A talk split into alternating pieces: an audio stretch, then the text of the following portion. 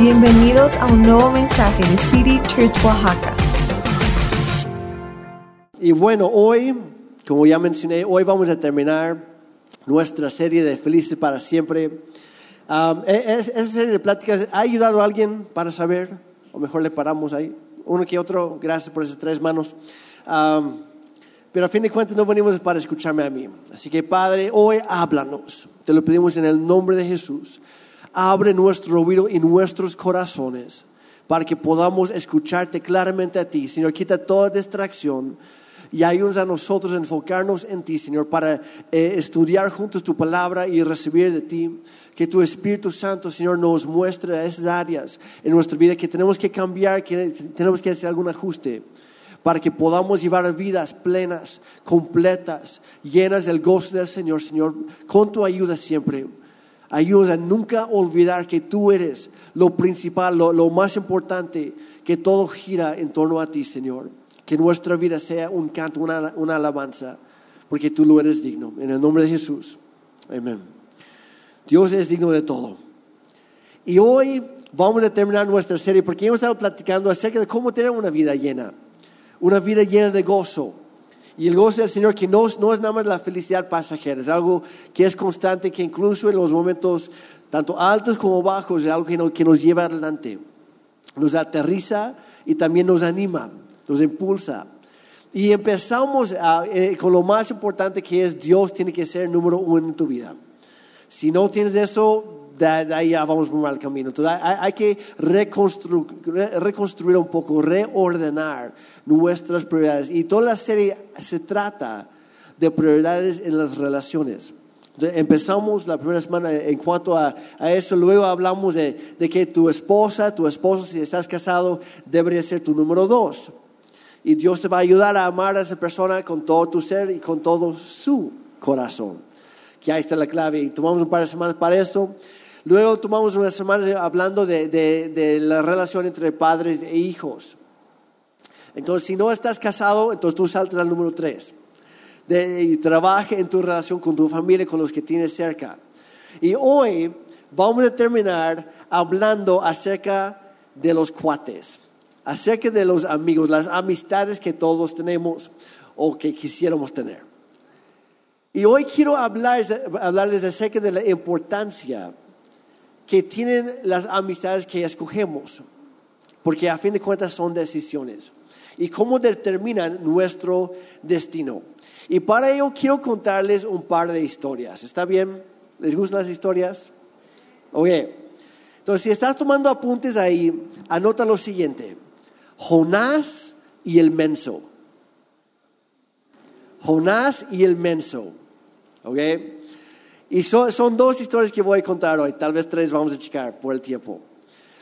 ¿Cu- ¿Cuántos han oído alguna vez de Jonás? Ok, la mitad. Los demás leen sus Biblias, por favor. Les hace bien. Jonás era un profeta y, y- y en el Antiguo Testamento y con- muchos conocemos la historia o por lo menos una parte de la historia. ¿Y qué es lo más sonado? Pues Jonás estaba huyendo de Dios, aparece un gran pez, se lo traga, pasa tres días ahí, luego pasa el, pez o ballena, no estamos muy seguros, la Biblia dice un gran pez nada más, no da detalles, pero para Dios no hay nada imposible. Y al tercer día el pez escupió a Jonás, aterrizó en la playa, se levantó y fue caminando a, a Nínive, donde debía estar en primer lugar, predicó, hubo un avivamiento, Dios perdonó sus pecados y luego al final de la historia Jonás termina mal, todo amargado y ahí termina la historia. Pero quiero enfocarme en la primera parte de la historia, lo que muchas veces no se cuenta tanto. Y por cierto, toda esa historia se encuentra en tu Biblia. Hay un libro dedicado a esta persona, a Jonás. Él se llama Jonás, es el libro.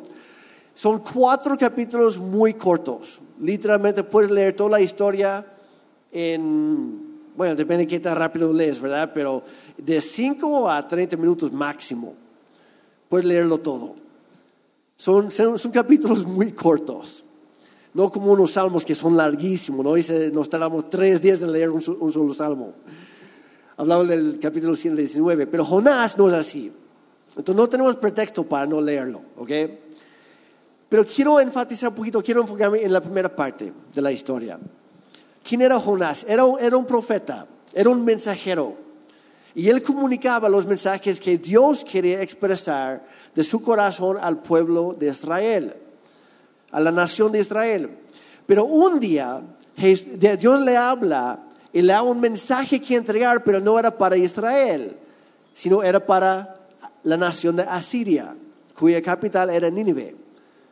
Y ellos, de hecho, eran los mayores enemigos de Israel. Y Jonás escucha el mensaje y se queda pensando y dice, no, Dios, la verdad no me gusta este. ¿Por qué? Porque Jonás ya conocía a Dios, sabía cómo era. Y eh, Jonás sabía, conocía las escrituras de, de lo que había hasta ese momento. Y por eso sabía que Dios era lleno de amor, inagotable.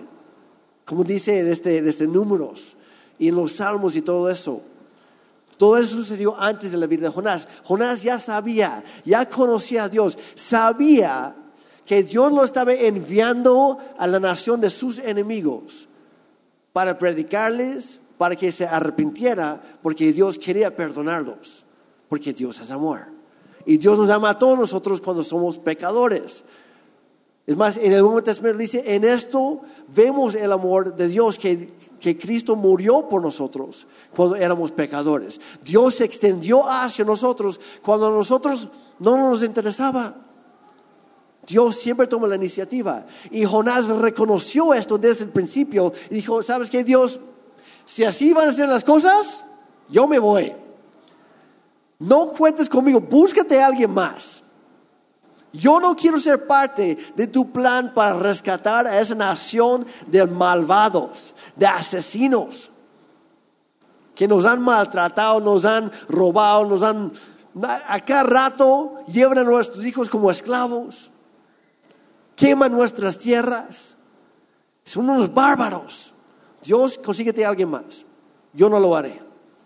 Y eh, eh, Jonás se levanta, Jonás se levanta y si ves un mapa, vamos a decir que Nínive estaba de este lado. Entonces Jonás dice, bueno, yo voy a ir a este, por este rumbo aquí. Y busca un barco. Baja al, puerto de, Jope y, y, se sube a un barco, compra un boleto de crucero y dice, llévame al puerto más lejano que hay en el mundo. Y ese barco iba a Tarsis. Dice, pues llévame aunque sea. Y aunque sí es cierto que, que Jonás conocía a Dios, sabía cómo era, se le olvidó un pequeño detalle. Y es que, como dice en Salmo 139, es imposible huir de la presencia de Dios. Es imposible. Pero Jonás lo intentó. Lo intentó. Subió al barco y vámonos. Y todo marchaba bien. Pero de repente, ni bien llega llegan al alto mar.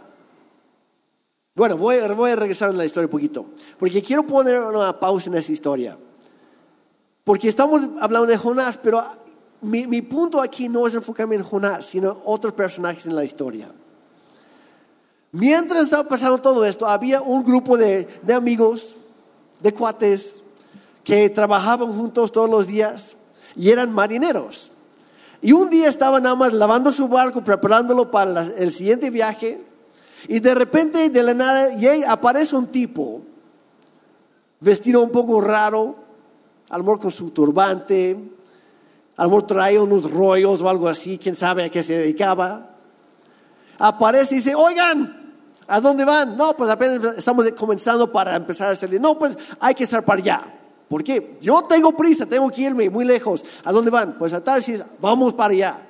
Y les compro un boleto. Dice, vámonos. Es más, les pago, les pago extra para que nos vayamos ya. Y estos marineros estaban pensando, wow, pues es un buen día. Dios es bueno. ¿Quién sabe quién sea este tipo? Pero paga bien. Vámonos. Y lo suben a su barco con ellos. Ni bien llegan al alto, al alto mar al mar abierto, cuando aparece de la nada la madre de todas las tormentas. Y eh, dice la Biblia que, salió una, una tempestad, una tormenta violenta.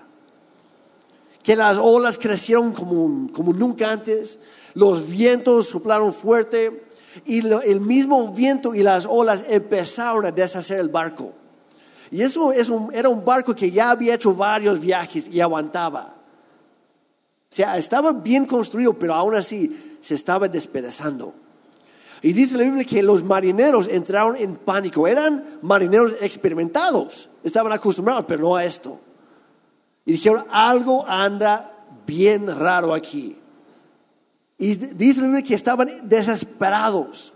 Y empezaron a lanzar todo, todo lo que tenían, que por cierto se dedicaban a, llevar este, bienes de un lado a otro para venderlos. Y así ganaban su, su sustento diario. Pues esos bienes empezaron a lanzarlos al agua porque pensaron, o son las cosas o somos nosotros. Y nosotros valemos más que las cosas. Empe- Empezaron a tirar todo, todo, todo, todo. Todo lo que no era totalmente necesario, lo echaron para perder. Lo tiraron al agua. Y ni eso funcionó. Entonces se pusieron, se, se reunieron, ok, alguien aquí seguramente ha hecho enojar a alguno de los dioses y reunieron a todos. Y en eso se acordaron del tipo que se subió pagando su boleto. Dice, Jonás, vete para acá. Jonás, Jonás, ¿dónde anda este? A ver tú, primer oficial o lo que fuera, ve a buscarlo. Y lo encuentran en la bodega del barco durmiendo. Mientras todos los, todos los demás clamando a sus dioses, pidiendo, rogando por sus vidas, lanzando todo al mar, Jonás estaba dormidote ahí en la bodega, tomando una siesta. Y van, lo sacan ahí y dicen, ¿qué, qué te pasa? Ayúdanos por lo menos. Y se reúnen todos y dicen, alguien aquí tiene la culpa. Y sacan sus palitos, lo que fuera, a ver, a lo corto es el culpable, ¿no? Entonces empiezan a sacar los palos y le toca a Jonás. Y todos, a ver, cuéntanos. Y Jonás empieza a contarles la verdad. Dice, mira, yo sirvo al Dios Todopoderoso, al Dios de los dioses. Soy su cuate. Soy su mensajero. Y yo me lo pasaba entregando mensajes para Dios. Y todos, wow. Sí, pero me llegó el mensaje y no me gustó, así que decidí huir. ¿Qué? Acabas de decir que sirves al Dios Todopoderoso. ¿Por qué nos metes a nosotros en tus broncas? Si quieres pelear con él, hazlo en el desierto. Tú solo. Nosotros qué culpa tenemos. Y Jonás dice, es cierto, es mi culpa, no de ustedes. Y Dios no va a parar porque Él es quien envió la tormenta en primer lugar, porque yo estoy aquí en el lugar equivocado. Así que con tal de salvarse ustedes, láncenme al agua. Y todos, no, ¿cómo crees? Dios nos va a matar por matarte a ti. Y siguieron tirando todos sus bienes al agua. Y Jonás les vuelve a decir, sáquenme a mí de acá. Yo soy el responsable por lo que están pasando ustedes. Y eventualmente el capitán dice, ¿sabes qué? Dios, perdónanos, pero ahí te va. Es tu amigo, tú te encargas. La Biblia dice que ni bien tocó agua Jonás y que se calmó la, la tormenta. Desapareció al instante. Y todos, eso sí es bastante raro. Y seguramente algunos estaban pensando, bueno, pues ya se calmó, hay que lanzarle una cuerda para que se suba otra vez. Y lo que estaban pensando es, de repente de la nada sale un gran pez enorme que se lo traga a Jonás de un solo, bueno, no fue mordida, se lo tragó entero. Y desapareció. Ya mencioné lo que pasa después. Tres días después, termina la playa, escupido y mojado con ácidos estomacales de la ballena, lo que fuera, apestando. Probablemente ya, había cambiado el color de su piel también por el mismo ácido. Luego fue a Nínive, hubo avivamiento, hubo perdón. Y el castigo justo de Dios se, traspasó, más bien, se, se movió, se pospuso, como 150 años aproximadamente. Y eso que Jonás no era buen predica- predicador, pero hizo su trabajo y Dios hizo lo demás. Pero ¿qué pasó mientras con los marineros. Sí, llegaron a casa ese día, pero llegaron sin nada. Lo perdieron todo. En un solo día, cuando ellos habían pensado que, que incluso que Dios les había bendecido. Empezaron bien en la mañana, pero en en el transcurso de un solo día, por una decisión de subir a un Jonás a su barco, lo perdieron todo. Perdieron sus bienes, perdieron su negocio, perdieron su sustento, sus familias casi por poquito los perdieron a ellos. Todo porque dejaron que un Jonás se subiera a su barco. Entonces yo te quiero preguntar a ti hoy, hablando de las amistades, ¿quién está en tu barco? ¿Quién has permitido que se suba contigo en tu viaje en la, vida? Porque por una sola persona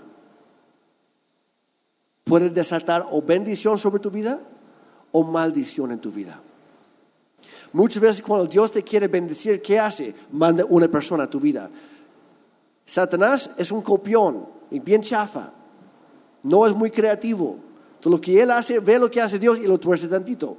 Y por eso cuando Dios te quiere bendecir, envía una persona a tu vida. Cuando Satanás quiere traer maldición a tu vida, ¿qué hace? Envía una persona a tu vida. Es la misma técnica, con destinos o resultados totalmente diferentes. Dice en Proverbios 13:20. Algunos ya lo conocen. Dice, anda con sabios, me gustó esta versión, anda con sabios y te harás sabio. Y nos gusta esa, esa primera parte. La segunda parte en esa versión dice, anda con brutos y te meterás en líos. La mayoría de las versiones dice, el que anda con necios será quebrantado o tendrá dificultades o acabará en la ruina. ¿Qué es lo que pasó con los marineros?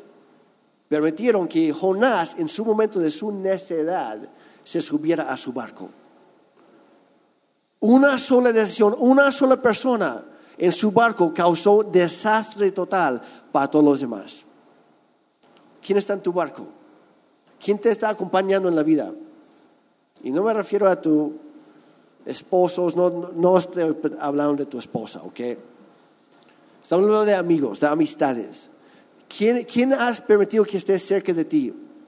Es lo que pasó con los marineros por culpa de Jonás, ellos acabaron en la ruina, porque dice, no el necio acabará en la, en la ruina, sino el que anda con los necios. Y este versículo nos, habla del principio de la influencia. El principio de la influencia. Es, y básicamente dice, entre más tiempo pasas con alguien, a la larga más te haces como ellos. Punto.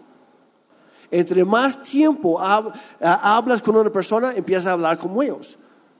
Como ellos actúan, tú también actúas. Como ellos tratan a los que están a su alrededor, tú también empiezas a tratar a, las personas de la misma forma.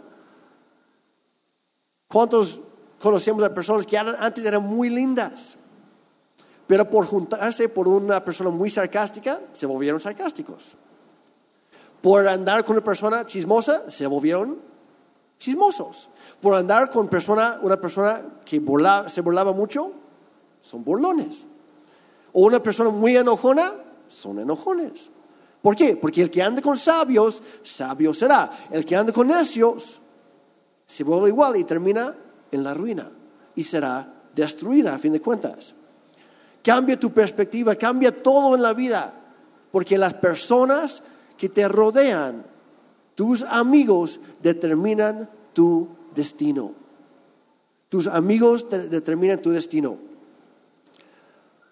¿Cuántos conocemos a unos, unas personas sabias? ¿Alguien por ahí? Qué bueno. Espero que sean sus amigos. Júntate con los sabios. ¿Pero alguien conoce algún bruto? Digo, necio. lo dice la Biblia, no se enoje conmigo. Esta versión de la Biblia sí lo dice así. Conocemos a personas necias. Y todos tenemos un poco de necedad. Ana y yo hemos platicado muchas veces que a veces es casi casi competencia de quién puede ser más necio en la casa.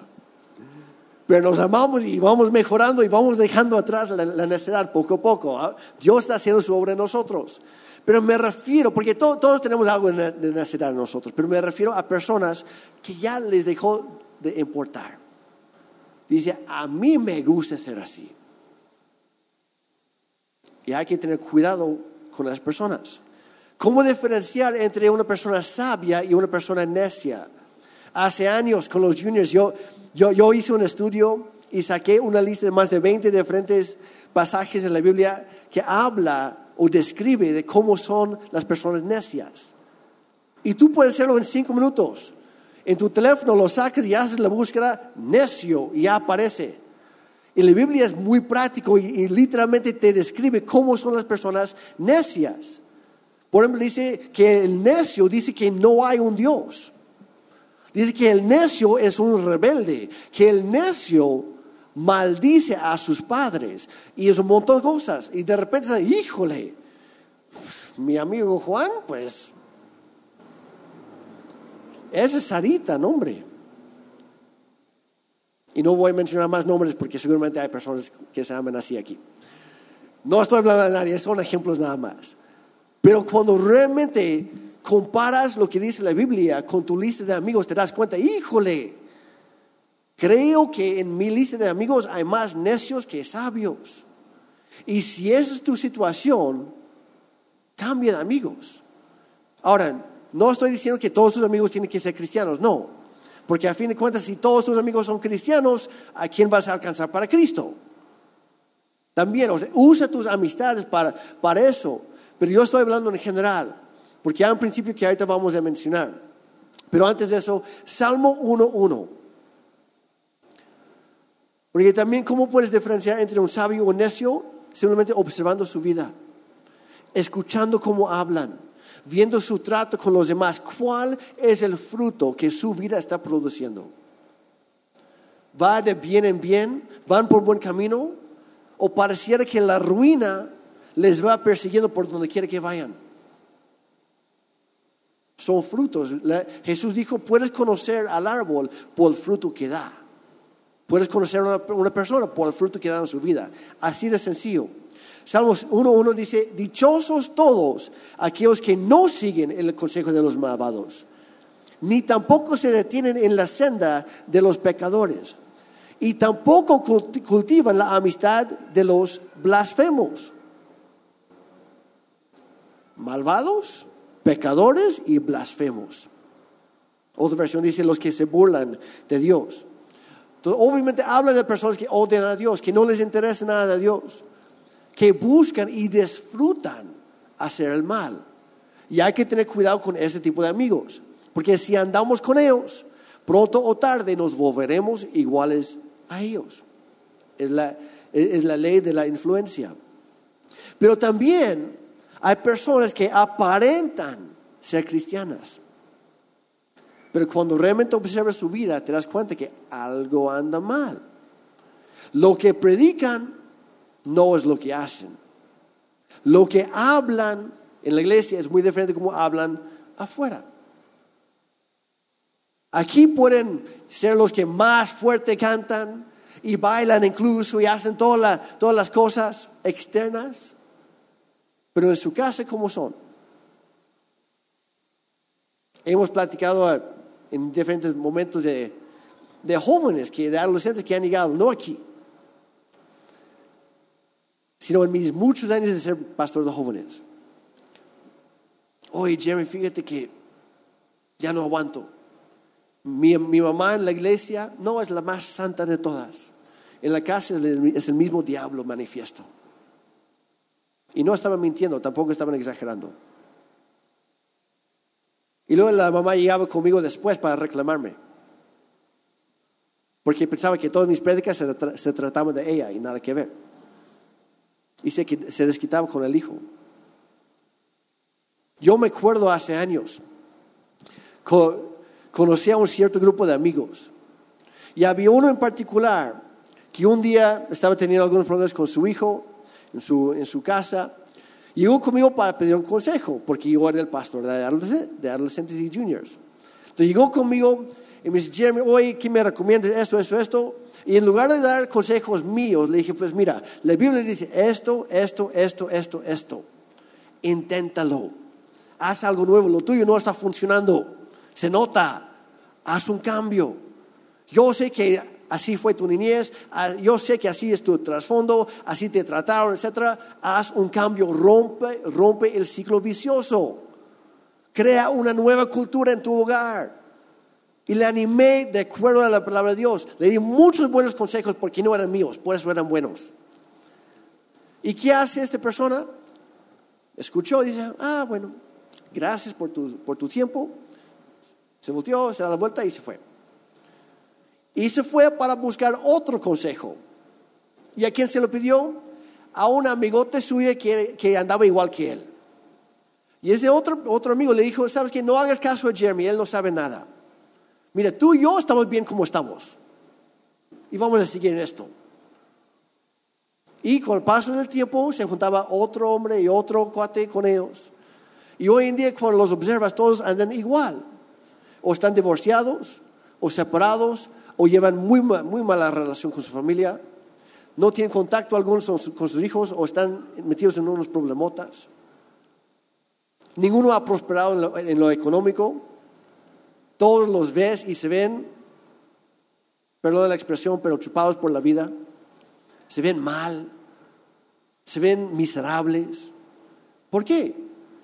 Porque se juntó un grupo de amigos que en lugar de hacerse bien esas malas amistades, los llevaron a la ruina. Nuestros amigos, nuestras amistades determinan nuestro destino, porque somos, y aquí está el principio, somos la suma de nuestros cinco amigos más cercanos. Somos la suma de nuestros cinco amigos más cercanos. Y todos tenemos amigos cercanos y amigos lejanos. Hablo de los cercanos, porque ellos son los que más te van a influenciar. Si necesitas tener amigos que no son cristianos, pero tus mejores amigos tienen que ser personas que te impulsan hacia adelante, que te mueven hacia Dios, que te inspiran aquí en la Biblia, que te den buenos consejos y que lo practican. Que te digan, sabes que yo ya pasé por esto. Aprenden de mí, o por las buenas o por las malas. Mira, yo, yo hice esto, no hagas lo mismo. Te quiero ahorrar ese dolor. O yo hice esto, me funcionó, inténtalo. Pero son esos amigos que, nos van a llevar o a ser más sabios o a acabar en la ruina. Es una u otra. ¿Quién te rodea a ti? ¿Con quién te la pasas hablando? ¿Con quién vas cuando necesitas un consejo así? Tenemos un dicho y es muy certero, dime con quién andas. Y te, y te diré quién eres. Hay otro dicho no tan conocido pero es igual de, cierto. Dime con quién andas y te diré tu futuro. Te diré quién eres hoy y te diré cómo vas a terminar. Todo por la influencia de los amigos. Todos conocimos a personas hace tiempo que eran muy diferentes de cómo son el día de hoy, ¿sí o no? Algo, que, algo cambió. ¿Qué fue? No fue una crisis, no fue la pandemia, fueron los amigos o para bien o para mal. Dice en 1 Corintios 15, ah, 33. Dice, no se dejen engañar. En otra versión dice, no se engañen solitos. Dice, las malas compañías corrompen las buenas costumbres. En otra versión, en lugar de malas compañías, dice los malos compañeros, o las malas amistades, o incluso las malas conversaciones corrompen hasta las mejores costumbres, hasta las mejores enseñanzas que tú recibiste por escuchar a una mala conversación o juntarte con una mala amistad, todo ya valió. Hay que cuidar nuestras amistades, hay que cuidar nuestro círculo íntimo. Proverbios 1.10 dice, hijo mío, si los pecadores quieren engañarte, en otra versión dice, si quieren engatusarte o persuadirte, dice, no vayas con ellos, no consientas, no vayas con la finta, usa el coco que Dios te dio. Ok, solamente los jóvenes y adolescentes entienden esa referencia. Usa el cerebro que Dios te dio. Si estás viendo cómo está pasando la cosa, cambia de amigo, salte de ahí, ponte a salvo. O sacas a Jonás de tu barco o tú te lanzas al agua. Si él no quiere irse, sálvate a ti mismo. No te quieres ahí nada más por, por ser buena gente. Te va a arrastrar hasta la ruina. Y ahora quiero mencionar la segunda historia, que es del menso. Jonás no era el menso, por cierto. No, no me malentiendan. Ah, abran sus Biblias, por favor, a Proverbios capítulo 7. Proverbios 7. Y habla, a lo mejor, si en tu Biblia tiene como títulos ahí, a lo mejor menciona algo del, del joven ingenuo o algo por el estilo. Proverbios 7, empezando en el versículo 6, vamos a leer hasta el 15 y de ahí saltamos al 24, 21 al 24. Y alguien está relatando esta historia. Y es algo figurativo, pero dice, mientras estaba junto a la ventana de mi casa, mirando a través de la cortina, vi a unos muchachos ingenuos, digan conmigo, ingenuos. Ok. Y luego dice a uno en particular que le faltaba sentido común. En otra versión dice, había uno todavía más imprudente que los demás. O sea, era el más menso del grupo. Vamos a decirlo en, nuestras palabras. ¿Quién era este joven? Era el más menso de su grupo. El menso. El joven ingenuo dice, cruzaba la calle cercana a la casa de una mujer inmoral y se paseaba frente a su casa. Era la hora del crepúsculo, al anochecer, y mientras caía la densa, mientras caía la densa oscuridad. La mujer se le acercó, vestida de una manera seductora y con, corazón astuto. Era rebelde y descarada, desde que nunca están conformes con quedarse en casa. Suele frecuentar las calles y los mercados ofreciéndose en cada esquina. Y sigue diciendo, lo rodeó con sus brazos y lo besó. Y mirándolo con descaro le dijo, acabo de hacer mis ofrendas de paz y de cumplir mis votos. Tú eres precisamente al que estaba buscando. Jóvenes, voy a hacer una pausa. Jóvenes, solteros, chicas, cuidado con las palabras, las palabras suaves y dulces. Tanto hombres como mujeres. Casados, cuidado con las palabras suaves y dulces. Mujeres casadas, cuidado con las palabras suaves y dulces. ¿Por qué? nos quieren engatusar. Es una trampa que lleva a la muerte. Una pequeña conversación en WhatsApp. Una corta plática mientras tomas un café. Voy a, decir algo. Hombres, si no es tu esposa, o si tu esposa no está presente, no tienes nada que hacer tomando un café con una señorita. Punto. No me importan las condiciones. Si es una reunión de trabajo, que haya varias otras personas ahí. Nunca estés solo con una persona que no sea tu cónyuge. Eso va para hombres y para mujeres. Solteros, tengan cuidado. Tú eres precisamente lo que yo estaba buscando. Ajá. ¿Y para qué? Pero como este joven era bastante menso, era muy ingenuo, dijo, me ama, es la mujer de mis sueños.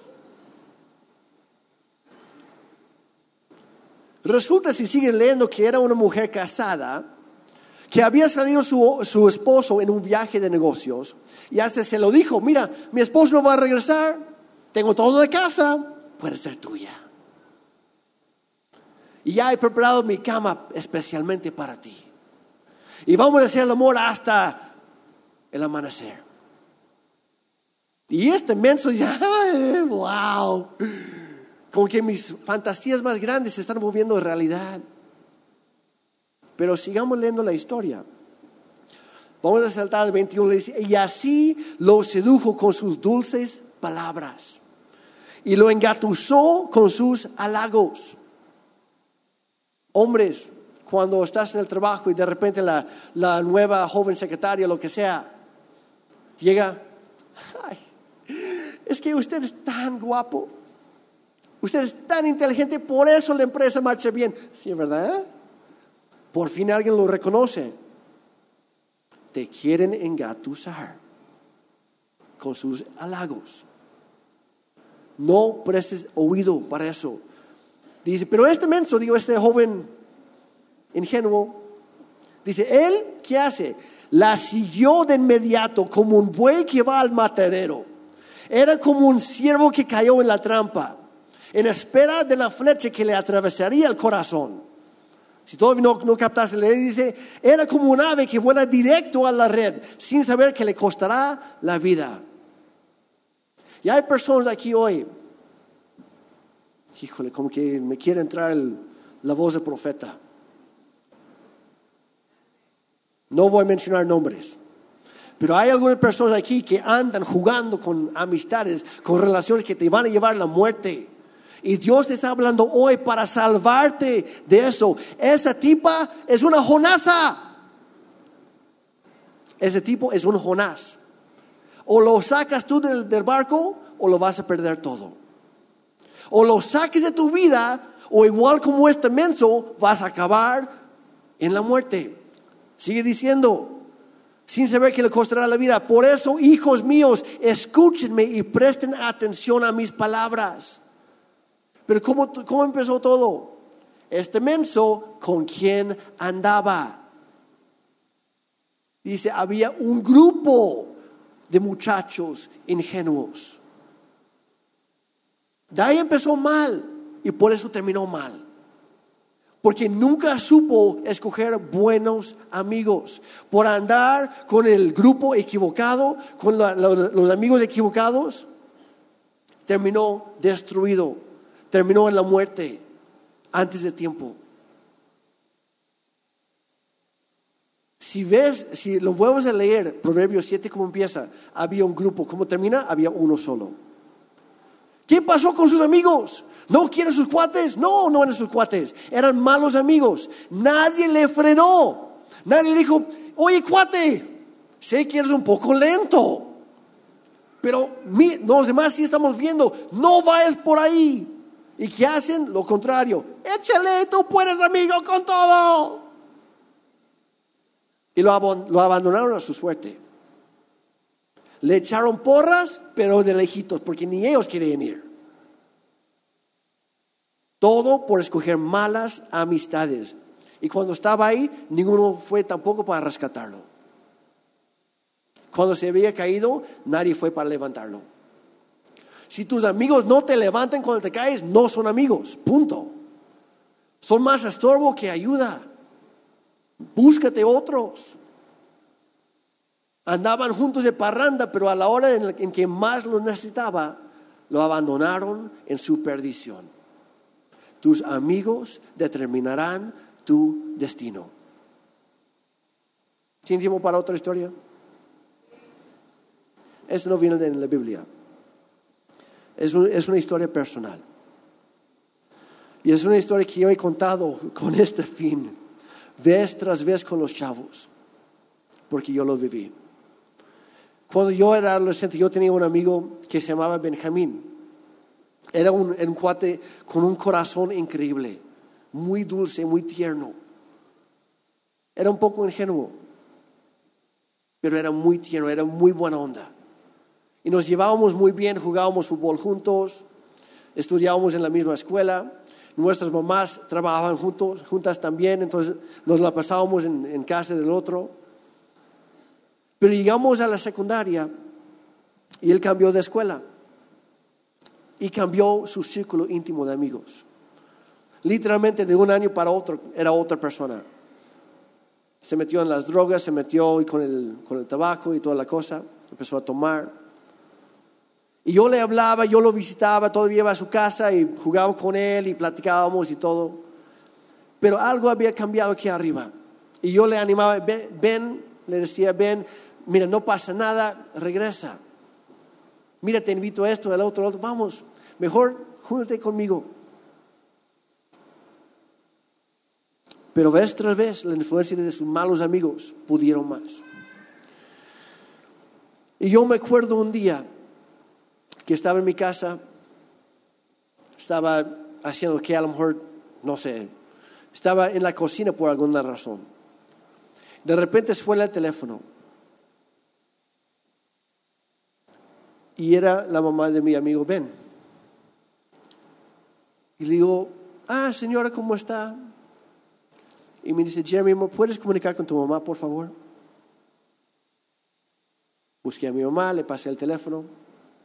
No, era, no había en altavoz, entonces nada más mi mamá escuchó, pero me contó después.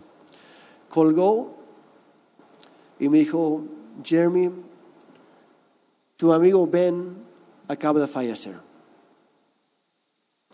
Y yo teniendo 16 años, tuve que asistir al funeral y de hecho tuve que ayudar con algunas cosas con del funeral de mi amigo. Pero yo tenía 17 y él tenía 16. Ni siquiera a los 18 llegó. ¿Qué había pasado? Fue al lago con sus otros amigos. Llevaron su, su lancha y fueron a un lugar donde había rocas altas y se estaban echando clavados al agua. Pero como otro amigo también llevó sus botellas, pues Benjamín se subió y tomado, no se fijó, echó un clavado perfecto y cayó en la parte delantera de la, de la lancha. Rompió, se rompió la cabeza literalmente, desplumó al agua, tuvieron que mandar gente para sacar su cuerpo después. ¿Por qué? Dios tenía grandes planes para su vida y murió antes de tiempo. ¿Por qué? Porque se juntó con malas compañías y se echó a perder todo lo, bueno que le había enseñado su mamá, todo lo bueno que, que había aprendido de este chico. Tus amigos determinarán tu destino escoge bien. Pero la buena noticia en todo esto es que también hay buenos amigos, hay buenas amistades. Dicen Proverbios 27, 17. Dice, como el hierro se afila con hierro, así un amigo se afila con su amigo. En otra versión dice, para afilar el hierro, usa la lima. Para ser mejor persona, está el amigo. Me encanta eso. Para ser una mejor persona, está el amigo. Y es por eso que, por cierto, esa es nuestra taza del grupo de hombres. Y atrás tiene ese versículo. El hierro se afila con hierro y el hombre con el hombre. Y por si no lo sabían, hombres, cuando llegues por primera vez los martes, te regalamos una taza. Esa tiene agua, pero la tuya tendrá chocolates y otras cosas. Así que vente este martes a las 8. Anoche estaba platicando con alguien. Eh, no es promoción, literal, para eso son los grupos conexión, entre otras cosas. Por eso existen y somos intencionales en eso. Anoche estaba platicando con una persona que fue al grupo de jóvenes aquí cerca y pasó conmigo después. Me dice, Jeremy, me dio tanto gusto. Hay un montón de jóvenes que están siendo intencionales para buscar buenos amigos, para buscar la sabiduría, el consejo de la palabra de Dios. Y van, van avanzando en su vida. Sábado en la noche, donde, donde andan los demás jóvenes. O tienen, teniendo la oportunidad de andar en otros lugares y decidieron estar ahí. Hay que ser intencional, lo que hemos estado hablando en toda esa serie. Y así todos los grupos. Porque en Proverbios 18, 24 dice, hay quienes parecen amigos, parecen ser amigos, pero se destruyen unos a otros. Si así son tus amigos, cambia de amigos. Dice, el amigo verdadero se mantiene más leal que un hermano. En Proverbios 27, 6 dice, más confiable es el amigo que hiere que el enemigo que besa de los halagos, ¿te acuerdas?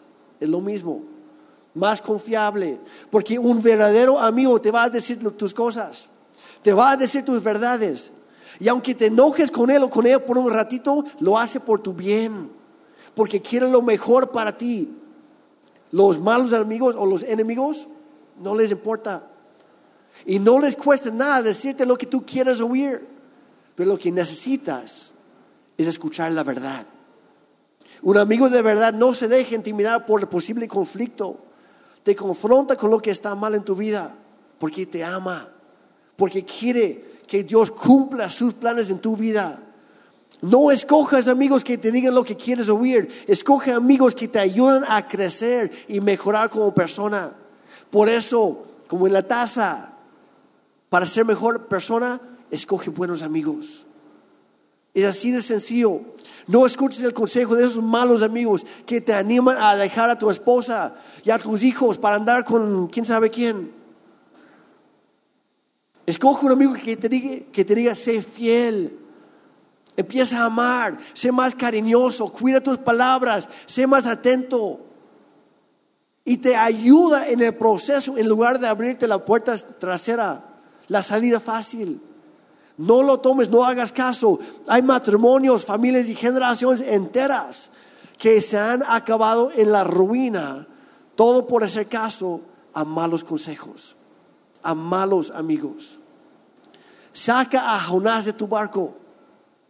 No sigas ahí. O es él o eres tú. O lo sacas tú o te saltas tú, como sea. Deje de devolver la llamada o el mensaje. No mientas, porque es malo mentir, pero inventa alguna excusa. O mejor todavía, sea intencional. Cuando te invita a salir, ¿sabes qué? No puedo hoy. ¿Por qué? ¿Tienes algo más importante que hacer? Sí, tengo algo más importante que hacer. Voy a estar con mi familia. Voy a poner a leer lo que dice Dios. ¿Sabes que He descuidado otras áreas. Tengo que poner en alto. Si tienes que usar la frase, úsala. No eres tú, soy yo. Cuando puede ser la otra persona. Pero el problema mayor es algo que está pasando aquí adentro. Entonces, en ese caso, sí somos nosotros. Somos nosotros quienes tenemos que tomar esa decisión. Solteros, no vayan con la finta de una, de una cara linda, un cuerpo bonito. Sé intencional. Escoge sabiamente tus amistades, porque pronto o tarde te haces igual. Y vas a escoger a una persona para acompañarte toda la vida, de acuerdo a lo que ya te acostumbraste a tener. He platicado con, con chavos que dicen, no, pues yo quiero una, yo quiero una esposa que ama a Dios. Digo, ¿y tus amigos? No, pues ninguno. Digo, ahí está el problema. ¿Quieres, tener ese sueño muy, muy lejano? Haz lo que puedes hoy. Acostúmbrate a eso de esta hora. Pon de tu parte. Sé el tipo de persona con quien la otra persona quisiera casarse. No que te tenga que componer a ti. Sé intencional. Hay buenos amigos y hay malos amigos. La clave es diferenciar entre que a lo mejor estás y otro. Yo sé que a lo mejor estás pensando ahorita, Jeremy, es que tú no sabes, tú no entiendes. Llevamos, mucho historial, llevamos años de ser cuates. No puedo nada más dejarlo. No, si puedes, no quieres, que es otra cosa. Pero tienes que decir a largo plazo qué es lo que sí quieres para tu vida, en dónde quieres terminar. Si sigues ahí, puede que corres peligro. Ponte a salvo. Y si no tienes amigos, Pida a Dios que te bendiga con unos, porque Dios quiere lo mejor para ti.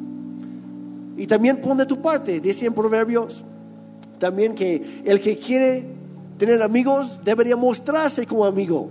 Así que sea amable, sonríe. Cuando te saludan, contesta por lo menos. Hola. Y luego te preguntas por qué no te Hola, aunque eres muy penoso. Hola. Me amo Jeremy, ¿cómo te llamas tú? Da el primer paso, pon en acción tu fe. Ora y pide a Dios, pero también pon de tu parte. Y escoge sabiamente. Porque Dios nos diseñó para relacionarnos con otros. Juntos somos mejores. Y eso se aplica en todas las áreas. Todos necesitamos de los demás. Y la mejor noticia de todas es que todos tenemos la opción de tener el mejor amigo de todos. Y su nombre es Jesucristo. Y su deseo es que tú te acerques a Él en este momento. Porque si Él es tu mejor amigo, te va a ayudar a encontrar otros buenos amigos. Así de sencillo. La ley de la influencia. El que está más cerca de ti es quien más te va a influenciar en todo lo demás. Y por eso empezamos y terminamos esa serie con lo mismo. Busca a Dios. Los versículos, pero cuando lees los evangelios vemos una progresión natural. ¿Y qué hace Jesús? Primero aparece y los llama, hace una invitación. Dice, síganme.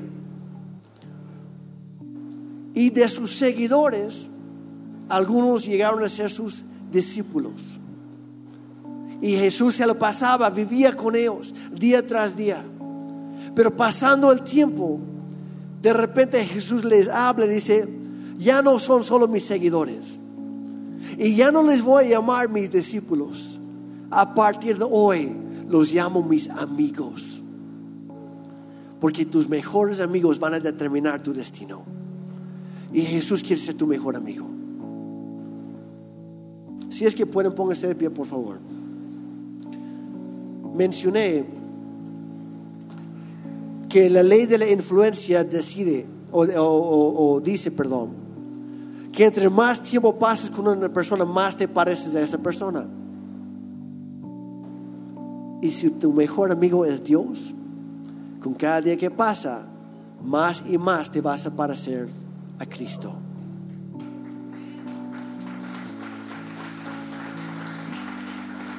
Y ese es el punto de la vida cristiana, es ser más como Él, ser enseñables. No sé, sabes que yo quiero justificarme como estoy, no quiero cambiar nada, si estoy mal, pero no me importa. Dice Dios, yo te necesito, ayúdame y enséñame a ser más como tú. En mi vida contigo, en mi matrimonio, en mi familia con mis hijos, en mis amistades, que siendo yo donde quiere que yo vaya, que todo el mundo pueda verte a ti. De eso se trata, ser sal y luz. Así que Padre, hoy gracias por hablarnos en tu palabra. Gracias Señor por lo que estás haciendo nosotros. Pero a lo mejor Dios tenemos que regresar al punto de inicio y decir, Dios, lo he regado un montón de veces. Y hoy me doy cuenta que he escogido malas amistades, que en lugar de ayudarme me están llevando hacia la ruina. Dios, yo no quiero eso ya. Hoy yo quiero cambiar. Yo te pido que me perdones, que me salves, que me rescates de donde yo estoy. Y ayúdame a mí también a sacar de mi barco a esas personas que no me conviene tener ahí. Ayúdame a resistir la tentación, del, como dicen proverbios, de la mujer o puede ser el hombre seductor. Guárdame, Señor, de caer en la trampa por hacer caso a las palabras suaves y dulces. Y en lugar de escuchar tu verdad, que es para mi bien. Señor, hoy me pongo a cuentas contigo. Perdóname por todo lo malo que he hecho en mi vida. Y te invito a mi vida que tú seas mi mejor amigo que tú seas el Señor y Salvador que yo necesito. Perdóname. Yo decido creer lo que tú hiciste por mí en la cruz al entregar tu vida perfecta por la mía imperfecta. Y al, al morir por mí y al resultar al tercer día, hoy me das la oportunidad de tener una nueva vida hoy y para siempre. Hoy lo creo y lo recibo en el nombre de Jesús. Y para todos los demás también pido que tú nos vayas guiando en nuestras decisiones, en todas las relaciones que tenemos en la vida. Impúlsanos hacia adelante en tu verdad, en tus caminos, Señor. Llévanos de la mano, que podamos llevar vidas plenas en Cristo Jesús. Y todos dijeron, amén.